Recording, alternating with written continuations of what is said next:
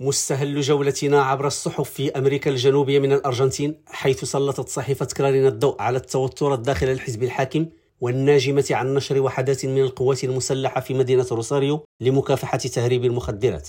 وحسب نفس الصحيفة دفع وزير الدفاع خورخي طيانا عن قرار نشر قوات الجيش بهذه المدينة وما أثره من نقاش حول تدخل القوات المسلحة في حفظ الأمن مضيفا أن الجنود لن يقوموا بمهام أمنية. بل سيساهمون في مجهودات تسهل وتحسن الحياة المجتمعية بالمدينة. ومن جانبها أيدت رئيسة منظمة جدات بلاسا مايو المقربة من السلطة إستيلا دي كارلوتو أيدت القرار في البداية قبل أن تتراجع عن موقفها وتقول أن العسكريين يجب أن يتواجدوا في الثكنات وإلى البرازيل حيث أفادت صحيفة فوليا دي ساو باولو بأن المحكمة العليا أمرت بالإفراج المشروط عن 149 امرأة معتقلات في إطار التحقيق في اقتحام ونهب مقر الرئاسة والبرلمان والمحكمة العليا يوم الثامن من يناير الماضي.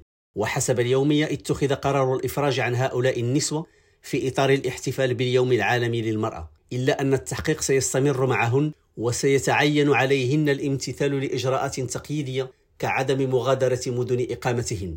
وفي الشيلي تطرقت صحيفة لا إلى محاولة سرقة كبيرة في مطار سانتياغو حيث حاولت مجموعة من 12 شخصا مسلحا السطو على مبلغ قدره 32 مليون دولار. وكتبت الصحيفة أن هؤلاء الأشخاص المسلحين والمجهزين بشكل جيد حاولوا سرقة هذا المبلغ لكنهم لم يتوقعوا أن محاولتهم ستفشل بسبب مقاومة رجال أمن المطار. رشيد ماموني ريم راديو بوينوس آيرس.